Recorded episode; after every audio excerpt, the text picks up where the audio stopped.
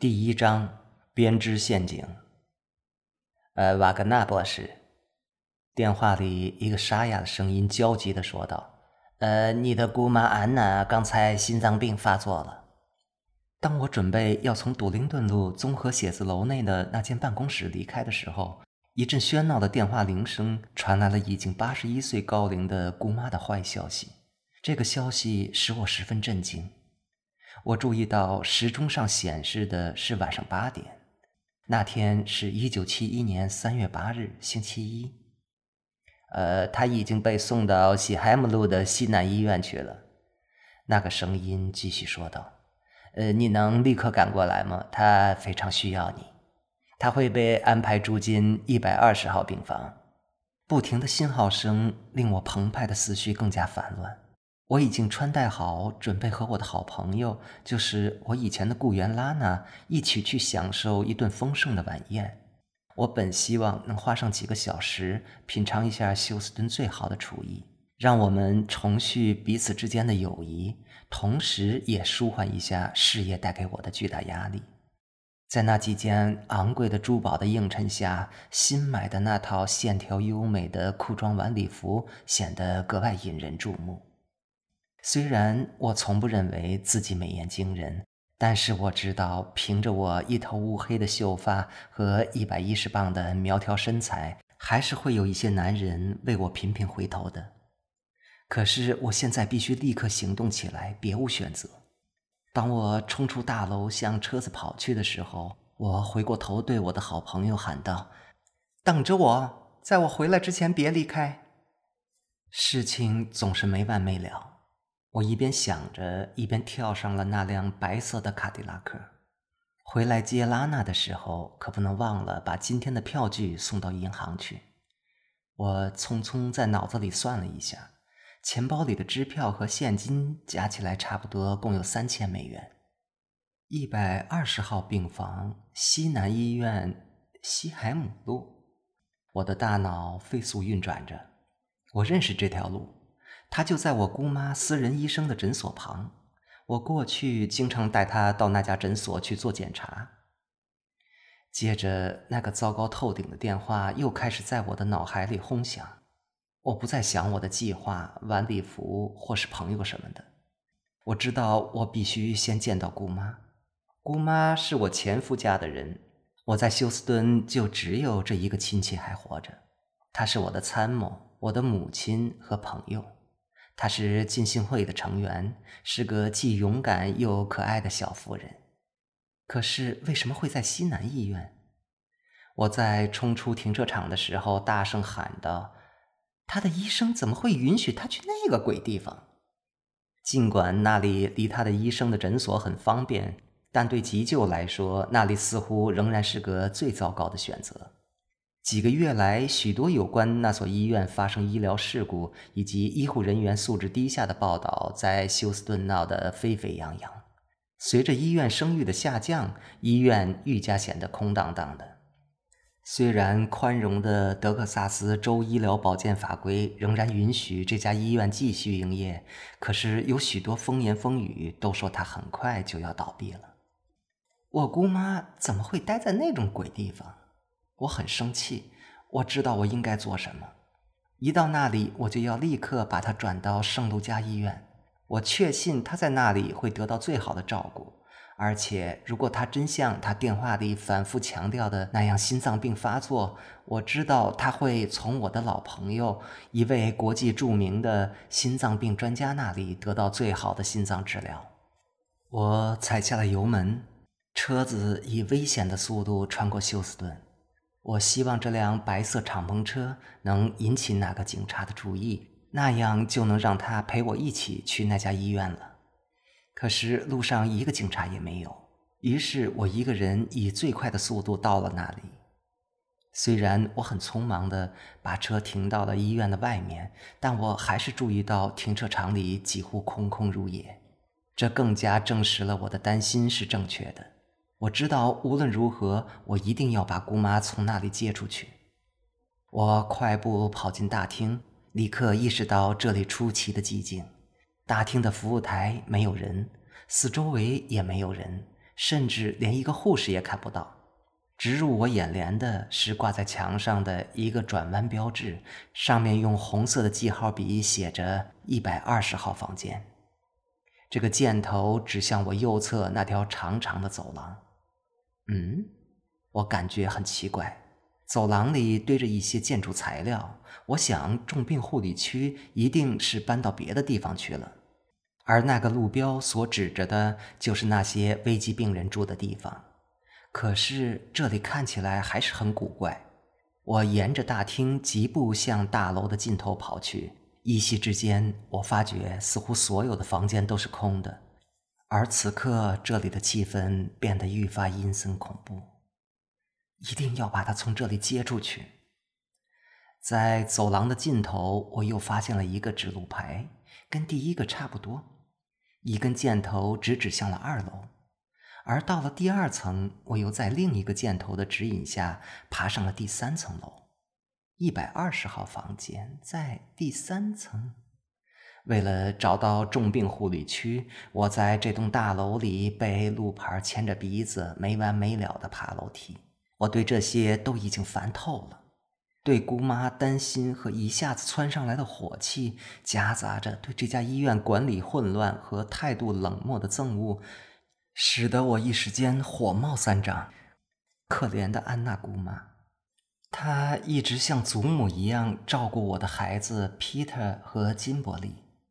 当我旅行的时候，我经常把孩子托付给他来照看。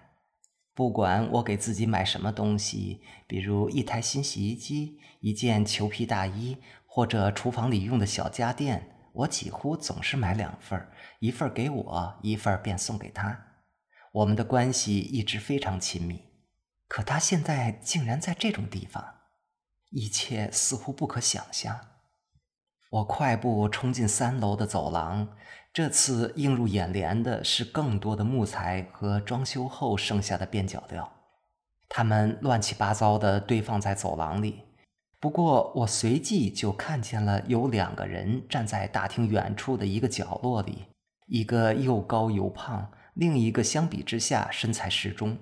他们两个都穿着医院的白大衣，站在一间病房的门口。哦，太好了！我暗自庆幸道：“呃，他们大概就是救护车上的医护人员，多幸运呢！他们还没有离开，我就赶到了。我要马上把姑妈转到圣卢加医院去，一刻也不能耽搁。他们正好帮得上忙。他们守着的那间病房门上有一个标记，用粗大的红笔写着的那个令我十分熟悉的“一百二十号房间”。”我穿过那两个人，推门闯进了房间。病床上一个人也没有。我一下子就糊涂了。人也因为爬楼梯跑得太急而上气不接下气。面对着这里破烂的环境，我一下子失去了耐心。我迅速环视了一下四周，随即发现那两个身穿白大衣的男人已经跟着我进了房间。我一定是走错了房间。我说的很快，我正在找我的姑妈安娜卡奈斯。那么你叫什么？那个大个子瓮声瓮气的问道。他那铁黑色的眼睛和雷声般的嗓音吓到了我，我情不自禁打了一个寒战。这个金刚身高至少有六英寸半，臃肿的身躯足有三百多磅。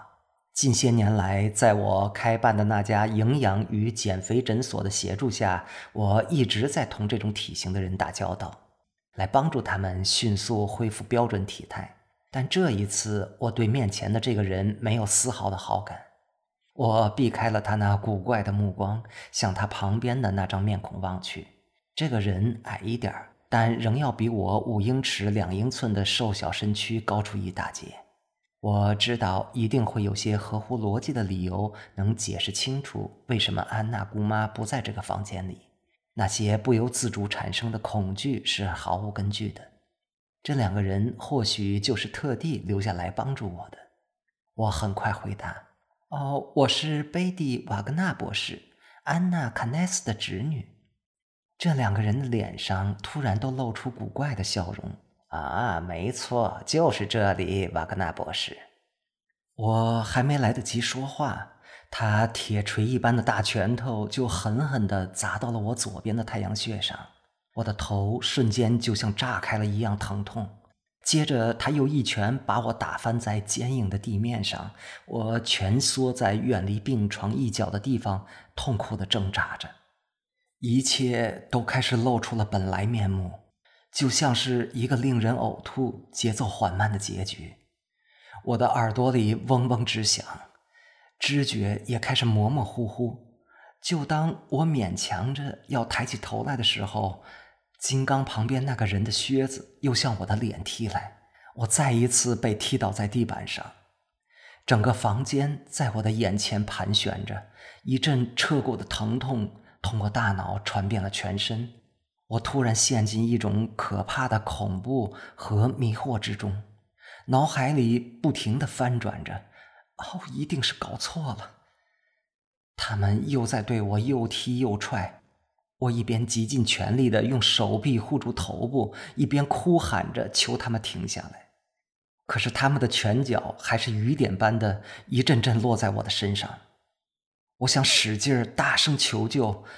但这样的拷打下，我只觉得耳畔一片轰鸣，连我自己都无法分辨出我是否真的喊出了声。我被紧紧地踩到了地板上，我感到喘不上气，口中吐出了一股咸咸的液体和一些牙齿的碎片，血水不停地从我的左眼里淌了出来，我觉得非常恶心。我想我快要死了。不管这件事的起因是什么，我只盼望着这一切快点结束。我再也无法忍受这样的痛苦了。这时，就跟刚才突然开始一样，他们的拳打脚踢一下子停了下来。他们两个人，一个人一只胳膊，一起用力按着我，让我坐到了床边。一个穿白大衣的女人站在了我的旁边，她的出现。越发让我感到这个地方的阴森恐怖，他简直就像是卡通书里一个可笑的漫画人物，又老又瘦，稀疏的头发在头顶拧成了一个发髻。他一手拿着注射器，另一只手抓过我的胳膊，针头透过黑色的紧身罩衣直接扎了进去，一股液体喷射进了我的体内。我挣扎着想逃出去，不让他给我注射，但这种反抗根本无济于事。那些罪恶的手像钳子一般紧紧地夹住了我的胳膊，使我一动也不能动。我不停地尖叫着，那声音在房间里微弱地回荡着。几乎与此同时，我的身体传来一阵陌生的麻木感，这种麻木的感觉沿着脖子传遍了四肢。见到我的反应，三个人放开了我，向房门走去。我在地板上挣扎着向他们爬去，尖声叫着：“一一定是搞错了。”我不停地用力敲门，直到手指节中流出了血水来。接着，我用靴子后跟踹门，但这一切丝毫不起作用。只有那彻骨心肺的疼痛和门外传来的说话声，让我意识到我还活着。我听到门咔咔一声被反锁了起来，整个房间在我的眼前飘来荡去。